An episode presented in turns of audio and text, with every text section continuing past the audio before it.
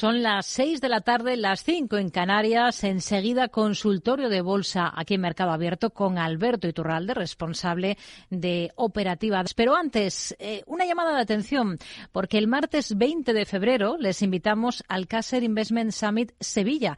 Son unas jornadas dirigidas a agentes financieros en las que encontrar las claves para la gestión de patrimonios en este 2024, Aida.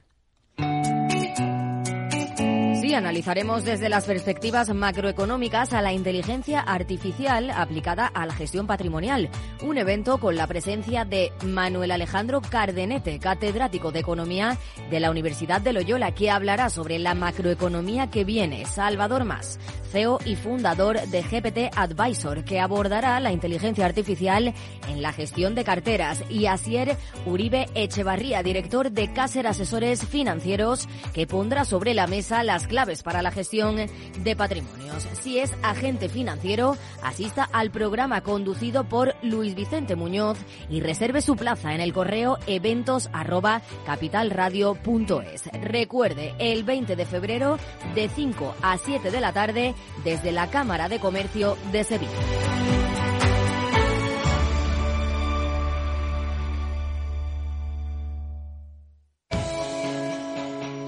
Para profesionales en edad de crecer, Capital Radio.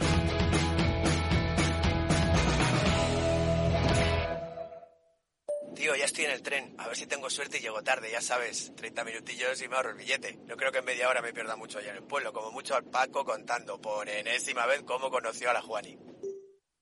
Con el compromiso Renfe de puntualidad, si tu tren AVE se retrasa más de 15 minutos, te devolvemos el 50% y el 100% si se retrasa más de 30. Normal que alguno prefiera llegar tarde. Nadie te da más. No todos los trenes son como Renfe. Renfe, tu tren.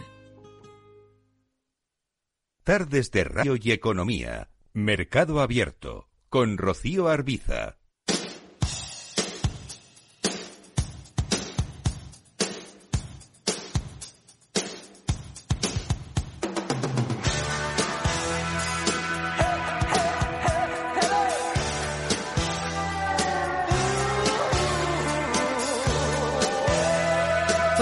Arrancamos el consultorio de bolsa, estamos en Cabo Abierto, estamos en Capital Radio, consultorio de bolsa de este lunes, de la mano de Alberto Iturralde, responsable de Operativa DAX. Alberto, ¿qué tal? Muy buenas tardes. Muy buenas tardes, fenomenal. Bueno, hoy tenemos que hablar sobre todo de banca y de una entidad en concreto, el Santander, que ha terminado con una caída importante esta jornada. Un descenso del 5% es el mayor retroceso desde abril de 2023, después de que Financial Times haya publicado que Irán movió dinero con el banco para saltar las sanciones internacionales. Y, lo quiero comenzar el, consultorio por, por este valor en concreto, porque hay varios oyentes que justo nos están preguntando por el Santander. Em, por ejemplo, uno de ellos nos dice, eh, preguntarle a Iturralde si la noticia de hoy sobre el Santander es toda una declaración de intenciones para hacer salir a los traders del valor y antes de llevarla, de llevar al Santander nuevas cotas. La noticia del Santander demuestra lo poco que piensa la gente y demuestra que quien maneja las noticias, quien las origina, es consciente de que la gente piensa poco. Es decir, que Irán utiliza una estrategia para saltarse las sanciones, lo cual haría cualquier país. De hecho, la propia Unión Europea busca estrategias para saltarse, pero en este caso sus propias sanciones, y seguir teniendo energía rusa.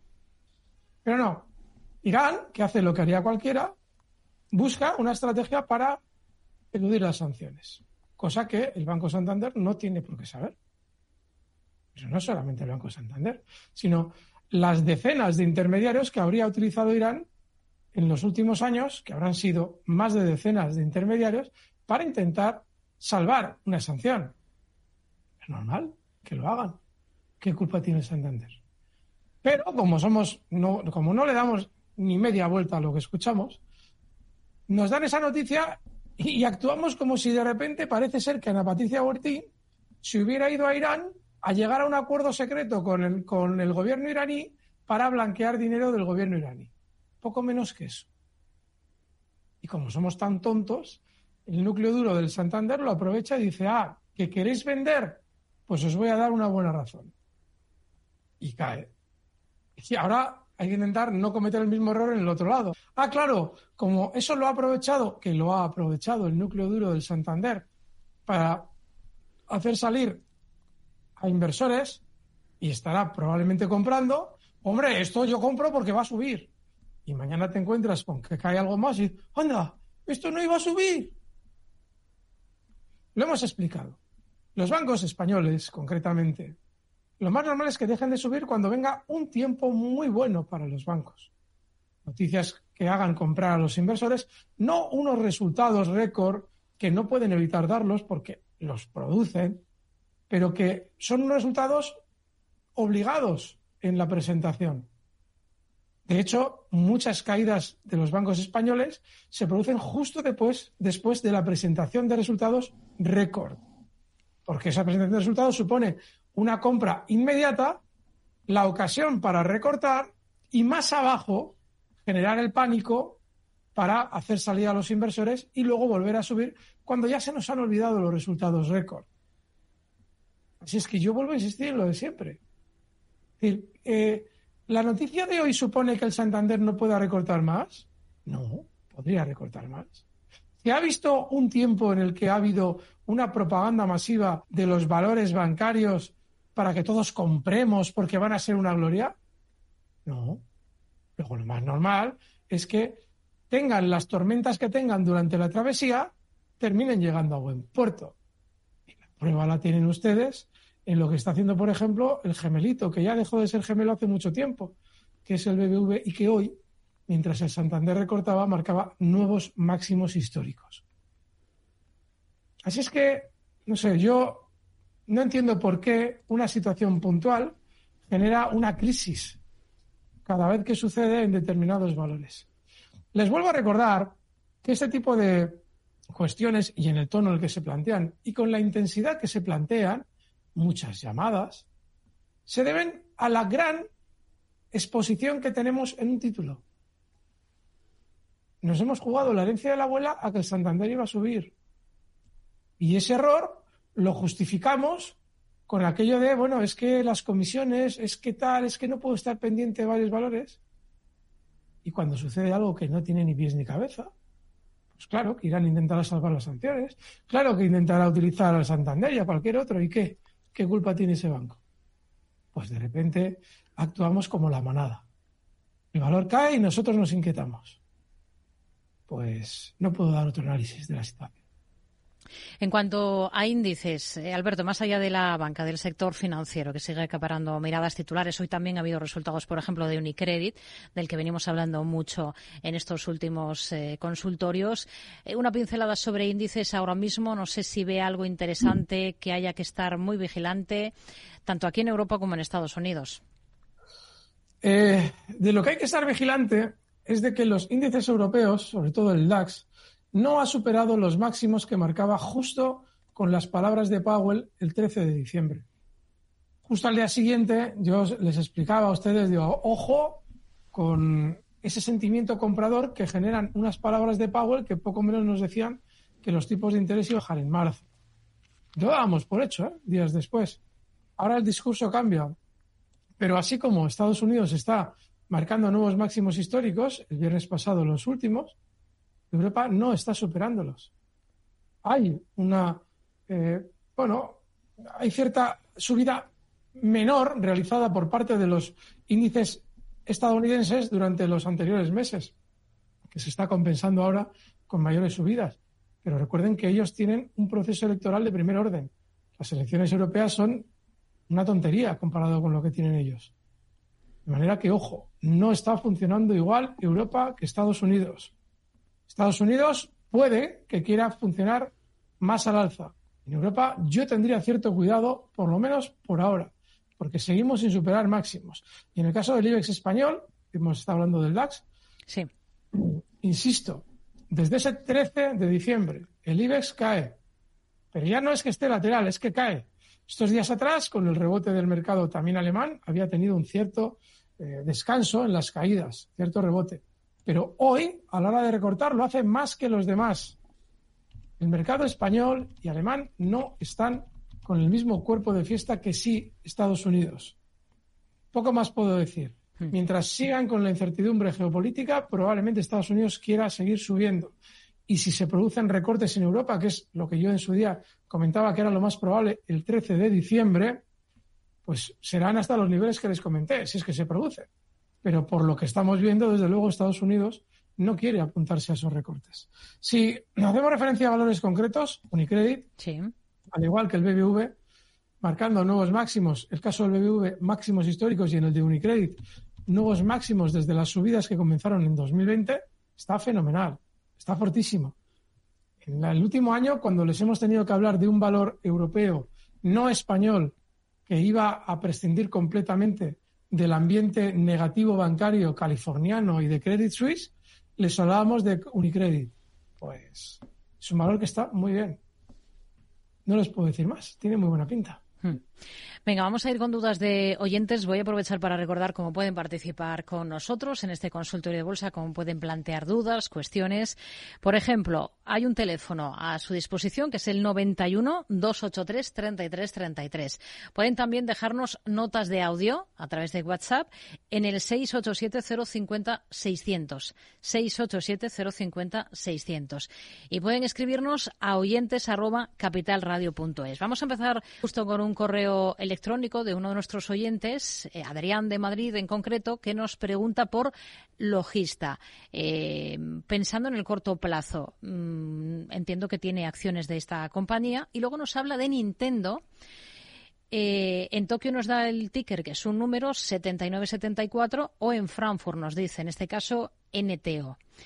Em, dice que está largo en ambas compañías en modo ahorro. Bueno, sí, nos da el precio un poquito más abajo. En, el primero de los títulos, que es Logista, a 16,53. Y el segundo, Nintendo, por tanto nos da la cotización en Europa, 36,82 euros, nos dice. Es lo que eh, plantea. Rocío, pásame por favor el RIC de Europa porque he conseguido el de Japón y los gráficos que tengo de Visual Chart están eh, muy mal. Vale, pues sería NTO, sería Navarra, Toledo, Oviedo. NTO. NTO. Vamos a ver si aparece por algún lado. NTO. ¿Y Creo que en Alemania sí que lo voy a tener ya. Creo. ¿Le cuadra por el precio? Él no tiene. no, en Nintendo no. No, no, no, esto no, no está bien. NTO. Vamos a volver a sacar otra Nintendo. No, no lo tengo, no tengo el gráfico, lo siento. Bueno. No me lo da en condiciones, así es que no hay gráfico. Eh, el caso de logista, bueno, un valor alcista valor que está muy bien. Eh, está en, máximos históricos, con muy buena pinta. Y lo único que habría que hacer para ese valor es colocar ya un stop en zonas de 24,90. Mientras tanto, sigue muy bien, muy buen valor. Fíjese, fíjese que la tiene comprada en 16,53 euros y nos decía que es una inversión que tiene en modo ahorro. Pues sí, fenomenal. Yo continuaría en modo ahorro. Cambiaría si Logista se convirtiera en un valor que esté muy de moda. La parada que protagonizó durante el año 2023 tuvo que ver con su entrada o entrada en índices, en el IBEX o no sé dónde entró y que se publicitó a bombo y platillo. Bueno, eso supuso que el núcleo duro tuvo que vender títulos, recomprarlos ligeramente más abajo y ahora vuelve al alza. Así es que yo sugiero que esté dentro, con ese mismo planteamiento. Tiene una pinta. Hoy ha presentado, por cierto, resultados la, la, compañía. Acerinox, Manuel, que nos escribe preguntando por el valor, Em, por el buen comportamiento que ha tenido hoy, lo compara con ArcelorMittal, que ha estado en el lado opuesto, en el lado de las caídas hoy dentro del IBEX. Em, hay una noticia puntual y tiene que ver con una operación corporativa que ha hecho Acerinox en Estados Unidos, una compra de otra empresa allí al otro lado del Atlántico para afianzarse en el mercado estadounidense. Eh, quiere preguntarle por ambas, por Acerinox y ArcelorMittal, por técnico. Bueno, Acerinox está muy fuerte, por lo menos estos últimos días. Pero, a ver, sigue dentro de un movimiento lateral y cotizando en los mismos niveles que lo hacía, por poner un ejemplo, durante el año 2006, el 2007, el 2015, el 2017, bueno, cerquita, 2021. Y si dentro de un mes quisiéramos localizar esa sesión tan especial, porque es muy especial, en la que hoy Barcelona ha subido y Acerinox, perdón, al revés. Hoy Acerinox ha subido y Arcelor ha caído. Y una sesión a la que le estamos intentando encontrar una lógica. Una sesión que dentro de un mes, si yo a cualquier oyente le presento el gráfico, no va a saber localizar. Porque no tiene ninguna relevancia lo que ha hecho Acerinox hoy. Pero dirá, bueno, ¿y qué nos, qué nos lleva cuando un valor no está haciendo nada? Nada, sigue en un mismo movimiento lateral de los últimos años.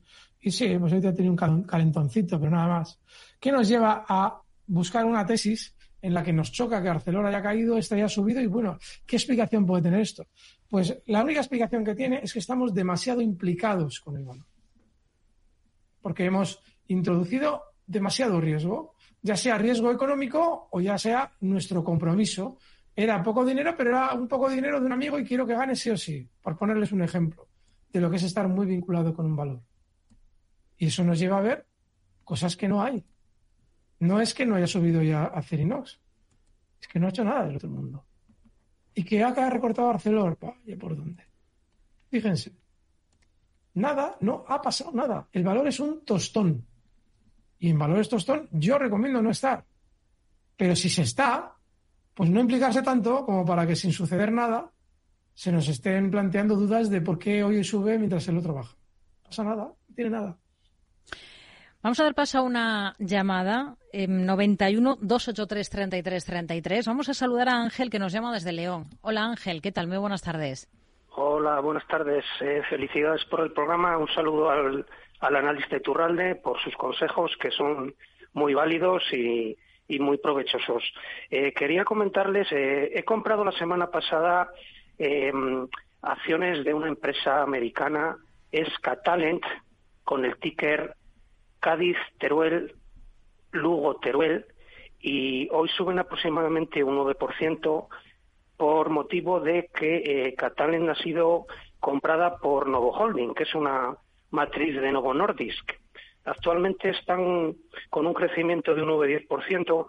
Creo que la adquisición se ha hecho vía OPA. Y quisiera un poco que el señor Iturralde me comentara un poco la estrategia, la estrategia a seguir mantener, vender, porque creo que la OPA, eh, al final la adquisición va a ser con eh, un precio de 63,50 dólares por acción. Creo que ahora mismo están en torno a 59. Era que me comentara un poco la estrategia a seguir, vender, mantener, esperar. Gracias, un saludo. Me mantengo al teléfono, si están amable. Perfecto, le dejamos escuchando. Gracias, Ángel. Muy buenas tardes. Mm. Bueno, Catalent. valor, Factoría Méndez, Catalent. Enhorabuena. Tiene buena pinta. Eh, durante los últimos meses, no por esa operación, que obviamente ha disparado al alza el precio, sino porque en los últimos meses ha realizado un doble suelo que ya ha confirmado. Vale, está bien. Estrategia. Pues cuando ya en un valor eh, entran este tipo de operaciones que generan muchísima expectativa y muchísimo desplazamiento al alza, como es en este caso, poco se le puede decir a usted. Técnicamente, el duplicar la figura de doble suelo al alza, que es lo que deberíamos hacer para proyectar cuál podría ser el objetivo alcista del movimiento, eh, le llevaría a zonas de 70.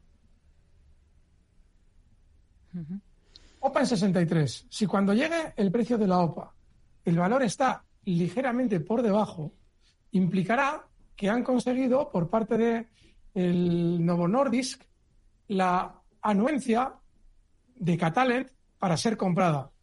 Y usted yo le sugiero que se olvide del objetivo en 70. Eso es muy importante. Si el valor está por debajo del precio de la OPA, si por el contrario estuviera por encima, significaría que Novo Nordisk no ha encontrado suficiente consenso dentro de Catalent para dejarse comprar a ese precio.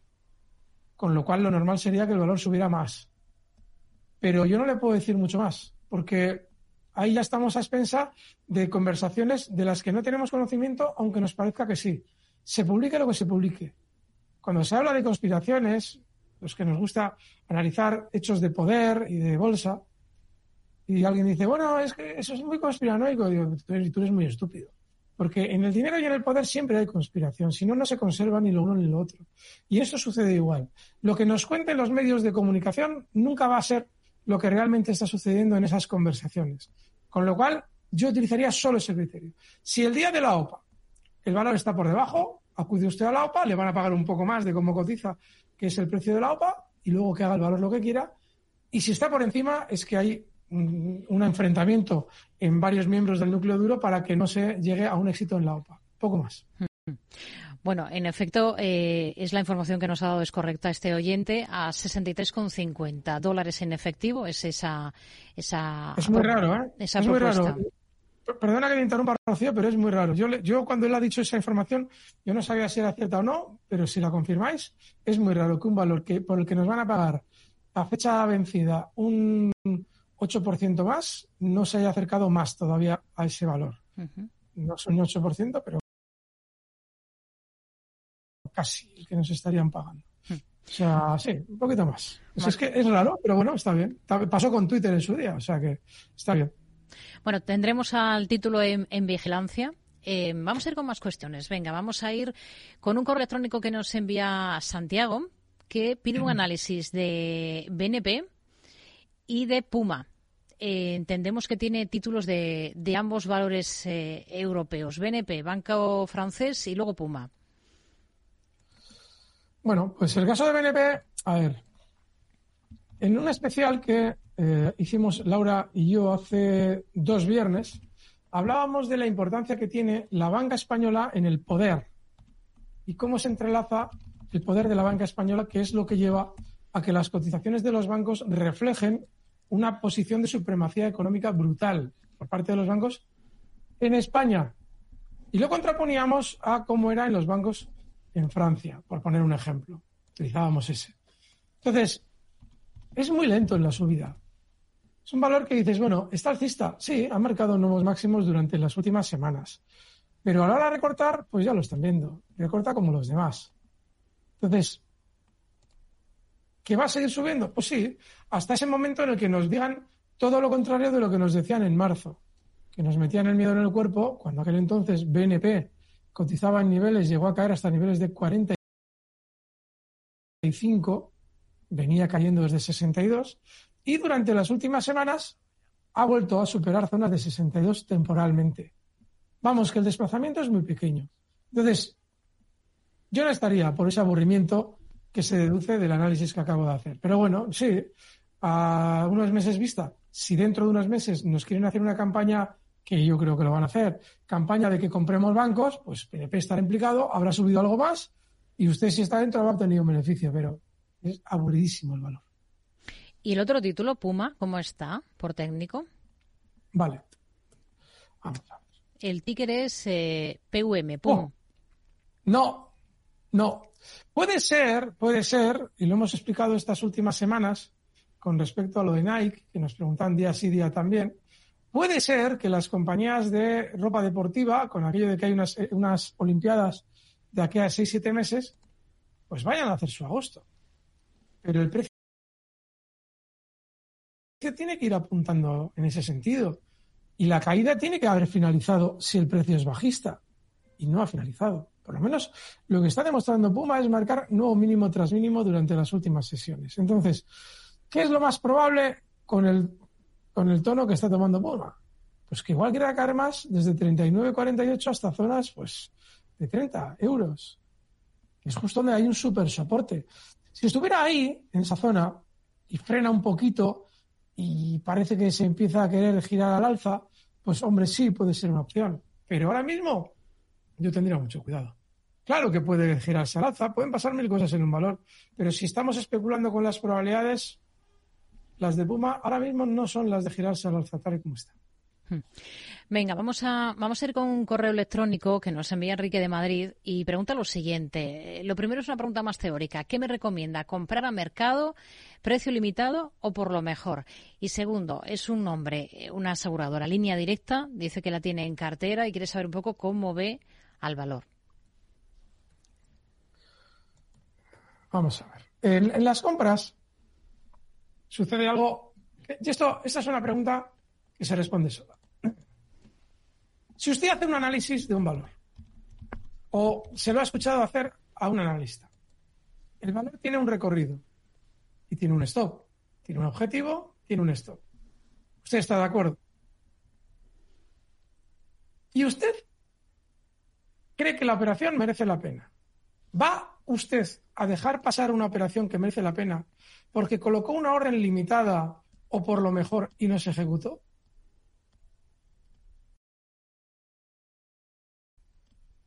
En bolsa, de verdad, la mayoría de las preguntas se resuelven con una facilidad pasmosa. Otra cosa es que en la especulación, alguien en un sistema de especulación esté contemplado ya que tal precio, para que sea rentable la operación, debe caer antes hasta aquí y ahí comprarse. Eso se lo dirá usted su método de especulación. Obviamente, la pregunta, si usted ya tiene el método de especulación contemplada esa característica, la pregunta no procede porque ya tiene la respuesta. Pero si la pregunta es en una operación que pueda plantear yo o cualquier otro analista, que a usted le convenza comprar a mercado, por lo mejor, limitado, de cajón. Si se le va a usted el precio por no haber comprado a mercado, ¿qué hacemos? ¿Llamamos a bolsas y mercados o al mercado de Frankfurt? Oiga, bájalo, bájenlo, que Turral le dijo que era buena compra y justo estaba en ese punto y yo no lo he pillado ahí. Yo muchas veces cuando decimos una operación y el valor ya está yendo bien y se está escapando y está yendo de maravilla y nos preguntan, ¿sigue usted pensando o cree que sigue pudiéndose comprar aquí? Siempre les digo, llame usted a bolsas y mercados para que lo paren, para que bajen el precio y usted pueda comprar como quiere. Tan sencillo como eso. O comprar al mercado. Línea directa. Bueno, pues quiere, a ver, parece que quiere hacer un suelo tiene una caída enorme durante los últimos 3-4 años. Entonces, no ha confirmado nada al alza. Antes hemos hablado de una figura de doble suelo en Catalent que se había confirmado al alza. Esta no lo ha hecho, con lo cual no habría que estar, porque es un valor que todavía no ha cambiado el pie no ha cambiado su filosofía de movimiento a una tendencia que podría ser alcista. Así es que no estaría por eso. Hmm. Bueno, pues terminamos esta primera parte con este análisis de línea directa. Enseguida continuamos resolviendo más dudas que ustedes puedan tener, ahora mismo con compañías cotizadas en este consultorio de bolsa con Alberto Iturralde, responsable de Operativa DAX. Hasta ahora mismo. Pues estamos ya en la segunda parte del consultorio de bolsa de este lunes con Alberto Iturralde, responsable de Operativa DAX. Y vamos a echar un vistazo a Grifols. Hace tiempo que no hablamos de Grifols pero hay cambios en la compañía que ha comunicado a la CNMV, ha anunciado cambios en su gobernanza con la finalidad de separar la gestión de la propiedad de la compañía en manos de la familia Grifols. La empresa ha nombrado consejero delegado a Nacho Avia con efectos desde el próximo 1 de abril. Mantiene a Thomas Glassman como presidente ejecutivo. Y a partir de ahora, Raymond Grifols y Víctor Grifols Deu van a ser consejeros dominicales, de modo que ambos ponen fin a su etapa ejecutiva y van a dejar sus funciones, el primero como director corporativo y el segundo como director de operaciones. Bueno, vemos que se van produciendo cambios en, en la estructura de, de Grifols. se habló mucho hace tres semanas de la compañía. Ahora mismo, ¿cómo está? Eh, ¿Cómo ve al valor, eh, Alberto? Alberto, no le escuchamos. Alberto, no sé si me escucha. No, no le, no le escuchamos. Estaba muteado. A ver, ahora sí, sí. Ahora no estaba muteado. Vale, vale, pues. Eh, no, antes de estarlo, soy muy torpe con estas cosas, pero es justo. hemos sido nosotros, hemos sido nosotros. No, le preguntaba cómo ve las cosas ahora en Grifols. Sí, cuando surgió la información de Gotham City Research, sí. daban como clave un truco contable que valoraba la compañía muy por debajo de su precio normal.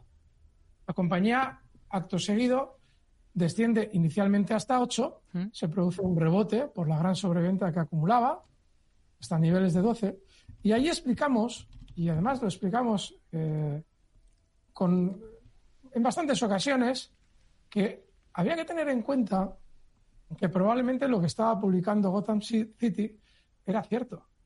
No en cuanto a su valoración, de si es un fraude o de si es tiene que valer cero la compañía, sino el hecho de que no se estaba eh, dando a los inversores la información de la manera más limpia.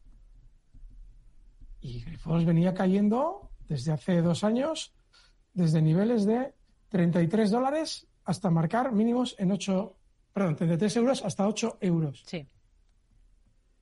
Han cambiado a un muñeco, han puesto a otro, la familia se va de picnic porque viene fulano, viene mengano y nada.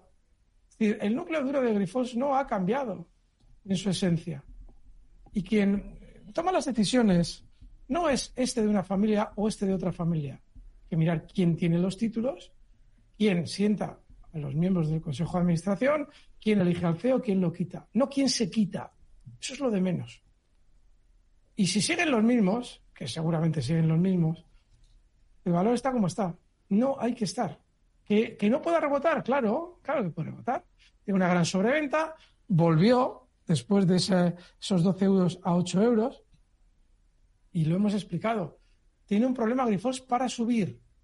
Y es que si se vuelve a acercar por curiosidad, por casualidad, a los 14 euros, le van a volver a meter cortos. Y lo saben.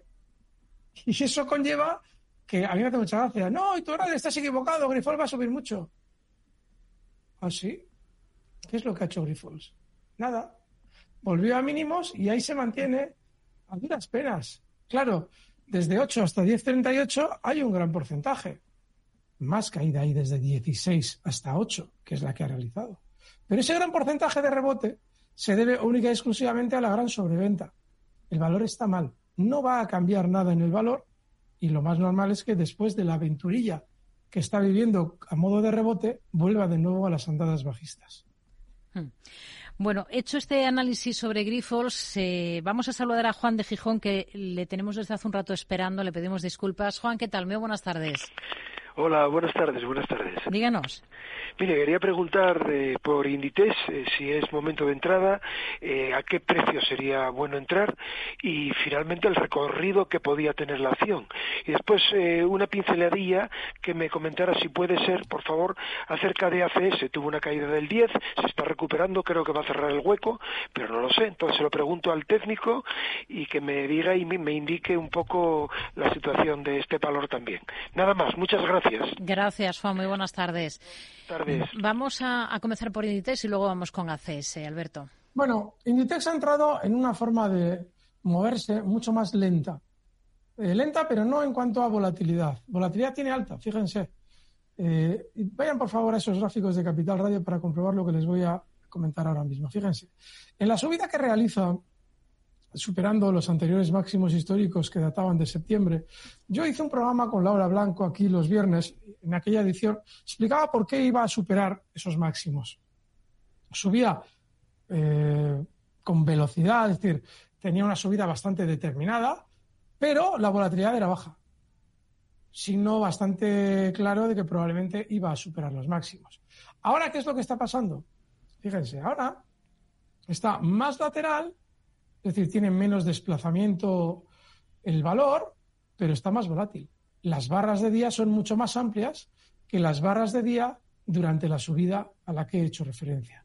Significa que el valor ya no está tan bien. Semana pasada hablábamos como una posibilidad en el valor en el que se puede estar, sí, pero con tranquilidad, porque este valor les va a aburrir. O sea, lo que ha hecho en las últimas sesiones ha sido para decir, vale, sobre todo la de hoy, ¿eh? la que más ha sido es la de hoy.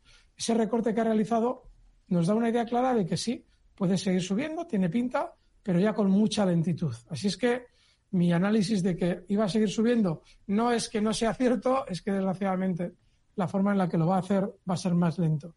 ACS, sí. no sé a qué hueco se refiere. El valor eh, no está bien.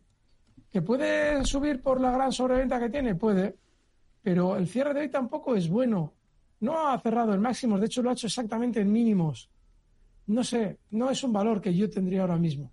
Yo entiendo que se refiere a, la caída que tuvo el valor el lunes pasado. Sí, pero eso no parece haber sido con hueco. Por lo menos a mí el gráfico no me sale con hueco. Voy a intentar colocar en gráfico de minutos. Sí. No, no, no hay hueco ninguno. La caída es enterita realizada del tirón y durante la sesión que se conoce esa sentencia, no sé qué. Sí, sí, sí, la sentencia de Avertis lo hablamos aquí la semana pasada. Claro, eso no, no hay ningún hueco de caballero. Yo le sugiero que, bueno, ahora mismo es un valor que está o que lo quieren seguramente castigar más para hacer salir a los inversores mm. y hace cuando hace eso se tira mucho tiempo sin volver a máximos. ¿eh? Es un valor que te puede aburrir durante mucho tiempo. Venga, vamos con una nota de audio. Vamos a ver qué nos comenta este oyente. Hola, buenas tardes, Capital Radio. Eh, aquí de Barcelona, Jordi. Le preguntaba al señor Iturralde por un valor que se llama Edward Life Science. El ticker, la verdad es que no lo sé, es Edward Life Science, del NISE creo que es. Nada, era para saber cómo lo veías y, bueno, y a ver qué tal, resistencias y, y soportes que pueda tener. Venga, un placer. Hasta luego, gracias. Bueno, el ticker de la compañía es E de España, W de Washington. Eh, Alberto, en el NISE. Sí, es un valor con, giros muy violentos, muy, muy violentos. Eh, y además es un valor que ha cambiado su forma de moverse. Fíjense, desde que la bolsa es bolsa para este valor, había realizado movimientos con giros no especialmente agresivos. Sí es cierto que, eh, bueno, en la caída del mercado, cuando el pangolín se comió al murciélago, pues sí que tuvo cierta violencia, lo cual pasó en todos los valores, pero luego a partir de 2022, los recortes se han producido con una verticalidad terrible. Y ojo, no solamente los recortes, que también han tenido huecos en la caída, sino el rebote que ha tenido durante estos días ha sido meteórico. Yo en estos valores no sé decirles, porque la subida tan vertical que ha tenido durante estas últimas sesiones ha llegado hasta un hueco y lo más normal es que hay frene temporalmente. Pero es que miren qué subida. En tres sesiones ha tenido una revalorización de hasta el 22%, cuando el valor, este tipo de movimientos, no los hacía nunca. Con lo cual, desgraciadamente, me abstendría de estar en él, porque está cerca de una zona de resistencia, esa zona 91,60, y los tres últimos días de subida han sido con hueco. Así es que no estaría en él. Hmm. Venga, vamos a seguir en el mercado estadounidense, eh, Alberto, si le parece, y vamos a ir ahora pues a, analizar otras dos compañías, por ejemplo, eh, Walmart. Es José Luis quien nos envía un correo electrónico a oyentes.capitalradio.es y nos pregunta por Walmart. Las tiene compradas a 155,92 dólares y Visa las tiene compradas a 253,56. La, la segunda no la he escuchado bien. ¿Cuál Visa, es la segunda? Visa, Visa. Ah, muy buenas, las dos. muy eh, buenas. Eh, pero nos dice lo siguiente, estoy pensando en venderlas. Si quiere preguntarle a usted qué opina de venderlas, qué esto pondría para estas dos posiciones. Ni hablar. No. Probablemente los dos mejores valores, no porque, por ejemplo, Catalent no pueda subir más, esa OPA que hay ahí, sí. sino porque son dos tendencias alcistas del libro. No tienen ruido corporativo, que si una OPA, que si tal, que eso es muy peligroso, créanme. O sea, todo el mundo quiere pillar el cojo chollo, ¿no? Ah, venga, una OPA y tal. Eso, en bolsa no hay que estar pendiente de eso. A la larga son perdidas.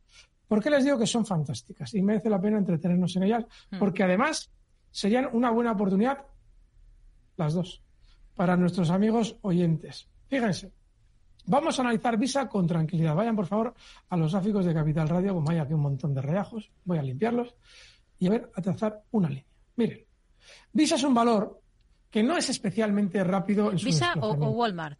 Perdón, Walmart, Walmart, perdón. Vale, vale. Walmart, Walmart, sí. Me cuadraba el eh, precio. Bueno, muy oportuna la corrección. Walmart. Vale, fíjense. Alterna en su trayectoria alcista, de larguísimo plazo, grandes movimientos direccionales al alza con grandes movimientos laterales en los que agárrense, puede verse el valor sin marcar nuevos máximos la friolera de, esto es 1999 y esto es 1900, perdón, 2017, es decir, la friolera de 18 años. Walmart. Pero pasa una cosa. Cuando este valor vuelve a tomar la tendencia alcista, para saber si la tendencia alcista tiene buena salud, debemos observar cuáles son las trampas que nos hace la propia compañía. Y casualidad, casualidad, por eso el análisis de esta compañía lo tengo fresco, casualidad, recuerdo que el mismo día que marcaban los anteriores máximos históricos, nos preguntaban por ella. Si era un viernes en Capital Radio, fue una cosa además tremenda, porque justo nos preguntan, ese mismo día estaba el valor en 169 y lo explicamos. Valor tendencia alcista, se puede tener en cartera, eso sí, con mucha tranquilidad. Bueno, pues ¿qué es lo que pasa justo al día siguiente? Presentación de resultados negativa, no sé qué pasó en la compañía, algo muy, muy terrible, muy malo. Un hueco de horda o la grande. Y claro, nos vuelven a preguntar, oiga, pero esto, el recorte que ha tenido, y yo vuelvo a explicar lo mismo. No, si lo miramos en el largo plazo de la compañía, ese gesto no es nada. Si usted, obviamente, está dentro del valor y, claro, a un analista de corto plazo le pregunta por una operación tranquila, es decir, usted me sigue a mí porque le gusta el corto plazo, pero se va a meter con tranquilidad en Walmart, lo más normal es que terminemos siendo incoherentes. lo que era una operación de largo plazo, con una presentación negativa de resultados, se nos atragante y nos parezca que es un mundo y es que eso, fíjate que recorte. Bueno, pues ¿qué es lo que ha pasado? Lo que tenía que pasar. Una vez que ya se ha despachado a todo el mundo del valor, con esa presentación negativa de resultados, durante varias semanas el valor dando la sensación que quería caer mucho, vuelve al alza y oye, qué casualidad. Ya parece ser que ya no existen aquellos resultados de hace dos meses. Parece ser que eran mentira o algo por el estilo. Porque da la casualidad de que el valor marca de nuevo nuevos máximos históricos. Es decir, si queremos ver al valor alcista, como lo ha sido durante los últimos años, y no meterse en un movimiento lateral de 18 años, necesitamos noticias negativas. Necesitamos que cada vez que el valor vaya a subir mucho antes despeje la zona. ¿Qué es despejar la zona? Sacar algo negativo, meterle el miedo en el cuerpo a todo el mundo y volver posteriormente al de unas semanas al alza. Pero sobre todo necesitamos ser coherentes con el planteamiento. Es decir, si hemos entrado a largo plazo, no nos debe inquietar un recorte con una presentación negativa de resultados, porque entra dentro de la lógica de las tendencias alcistas. Todo lo contrario sería si nos estuvieran dando maravillosos resultados y el valor hubiera subido una barbaridad, que no ha sucedido. Visa. Sí. Miren, está haciendo dos cosas maravillosas. Es que solamente por estos dos valores merece la pena el consultorio. A de analizar qué va a hacer Visa, tenemos que volver a hacer lo mismo que hemos hecho con Walmart. Y ya van a ver cómo haciendo lo mismo va a surgir, van a salir diferentes conclusiones, pero que nos van a llevar a un camino similar. Fíjense, Visa desde que está cotizando es un valor muy alcista, muy, muy alcista. Vamos a ponerles la gran subida que realiza hasta el banquete del murciélago o del pangolín. En ese momento, el valor sí tiene un primer recorte que históricamente es bastante reseñable comparado con todo lo que había realizado hasta entonces y vuelve de nuevo posteriormente a zona de máximos, pero, y aquí viene lo importante, para mantenerse tremendamente lateral durante casi cuatro años. Tres años concretamente, completos. Vale. Ese movimiento lateral, aunque quienes lo han vivido eh, les haya resultado tedioso, nos debe hacer sacar una conclusión teniendo en cuenta todo el histórico del valor. Quien ha estado en ese movimiento lateral se ha muerto del aburrimiento seguro. Y seguro que ha salido de visa diciendo esto no sube nunca, hay otros que suben más. Pero si tenemos una visión realmente de largo plazo, nos daríamos cuenta de una cosa. Los recortes en este valor son súper excepcionales. Sin embargo, ha realizado dos, uno justificado, el banquete del pangolín, Dos, súper extraño. Un movimiento lateral tremendamente prolongado, muy fuera de la tendencia alcista que había realizado durante años. ¿Qué implica eso? Implica que si supera esa zona de movimiento lateral de esos años sin hacer nada especial y reduce la volatilidad, el valor quiere volver a despegar otro tramo alcista de gran consideración. ¿Qué es lo que ha hecho? Ha superado los máximos previos durante los últimos meses. Aquí lo supera, fíjense. Y yo qué casualidad que el valor ha reducido su volatilidad. La subida se produce en barras diarias de muy pequeña, muy pequeño tamaño. Hmm. Si van siguiendo mi recuadro, vayan por favor a ese canal de YouTube. Es muy necesario ¿eh? ver esto para que ustedes cuando vean un precio sepan detectar. Es decir, no quiero que ustedes se incorporen, por eso subo con discreción.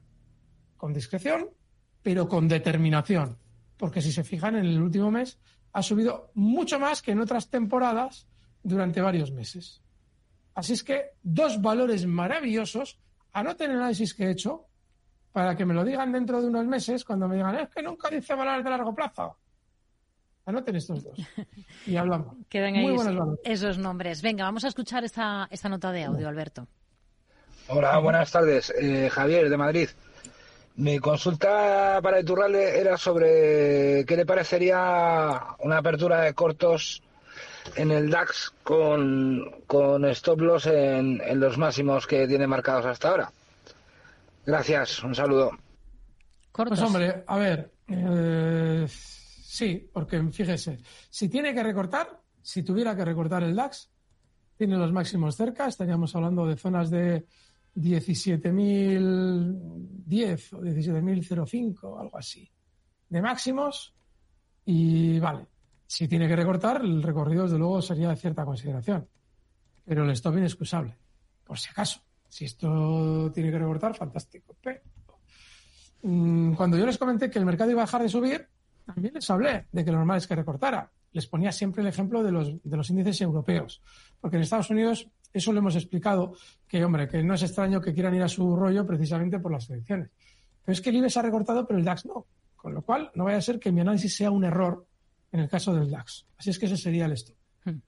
Vamos a ir con un par de valores en Estados Unidos. Venga, para responder a un oyente que nos envía un correo y está pensando en ellos de cara a una posible entrada. El primero, el primero es eh, Z-Scaler.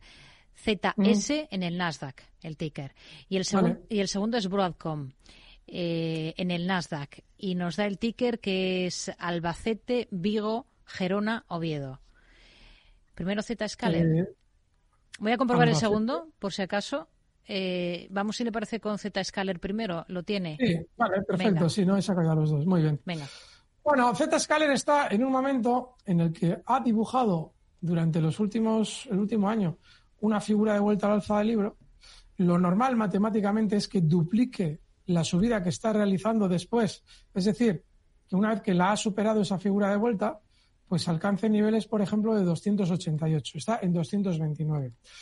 Aquí pasa mm, lo mismo que hemos explicado con muchos valores del mercado estadounidense. Y es que las subidas son muy lentas en estos valores. Muy, muy lentas. Si entramos compradores en ZS Scale, ¿Mm? pues fantástico. Pero preparados para la lentitud. Y el stop en niveles de 217 dólares. En el caso de Broadcom, Sí. A ver. El ticker estaba, estaba bien, el ticker que nos, que nos ha dado, lo tiene, sí, sí, ¿no? Sí, ah, bien. Yo, lo he copiado tal cual y ha salido. El problema que tiene este valor es el de siempre cuando un valor ha tomado las de Villadiego al alza y tienes muy pocas zonas de referencia. Que nada te dice que esto no vaya a seguir subiendo, pero tampoco nada te dice hasta dónde va a seguir subiendo. Así es que si usted quiere comprar, que tiene sentido, el stop en 1140 y, hombre, pues siguiente objetivo alcista dentro de la lógica de la subida del valor, zonas de 1400. Pero todo esto dicho con pinzas, porque no sé lo que va a hacer. Hmm.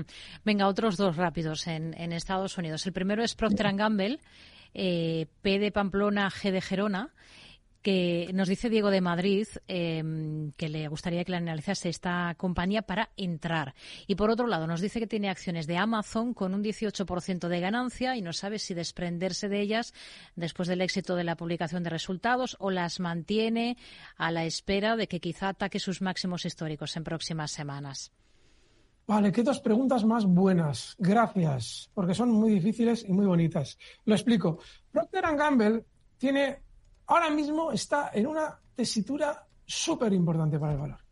Acaba justo de marcar nuevos máximos históricos. Les voy a ampliar el gráfico para que lo puedan apreciar.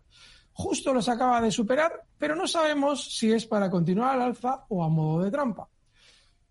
Como la volatilidad que tiene el valor en esa ruptura es pequeña, tiene sentido confiar en el valor. No sabemos lo que va a hacer, pero tiene sentido arriesgarse el stop que le podríamos fijar a esa posición estaría justo en niveles de 152 dólares. Está en 158 y el objetivo alcista seguramente en niveles de 172. Tiene mucho sentido. El siguiente valor que nos ha dicho el de Amazon es dificilísimo por una razón muy concreta. Y es que está en zona de resistencia. Él dice, vale, está ahora mismo muy bien no podemos saber si la va a romper o no. Sabemos que es uno de los grandes. El viernes pasado hicimos un especial, Luis Vicente y yo, explicando cómo manejarnos con los grandes. De todos, el más difícil es Amazon. ¿Por qué? porque los demás ya han tentado sus máximos históricos, han dado algunas malas noticias, otros están desatados, pero es que este no sabemos lo que va a hacer. Con lo cual, yo lo que le sugiero es que se mantenga dentro de ese beneficio, coloque un stop, por ejemplo. Mire, muy fácil. Si esto tiene que seguir subiendo, está cotizando ahora mismo en 170, el viernes pasado o el jueves pasado lo hacía en 160, ya no debería caer hasta ahí. Usted seguiría teniendo un beneficio y estaría utilizando el sentido común. Porque si el valor va a funcionar bien, ¿qué pinta ya en 160 recortando ese 5%? Nada, ¿no? Pues súbale el stop a esa zona y a ver si ataca nuevos máximos y ahí sí que le volveremos a colocar otro stop. Pero por ahora yo seguiría dentro. Pues con eso nos quedamos, con estas últimas compañías en el mercado estadounidense. Alberto Iturralde, responsable de Operativa DAX. Hablamos el próximo lunes. Gracias, buenas tardes. Gracias, fuerte abrazo, buenas tardes.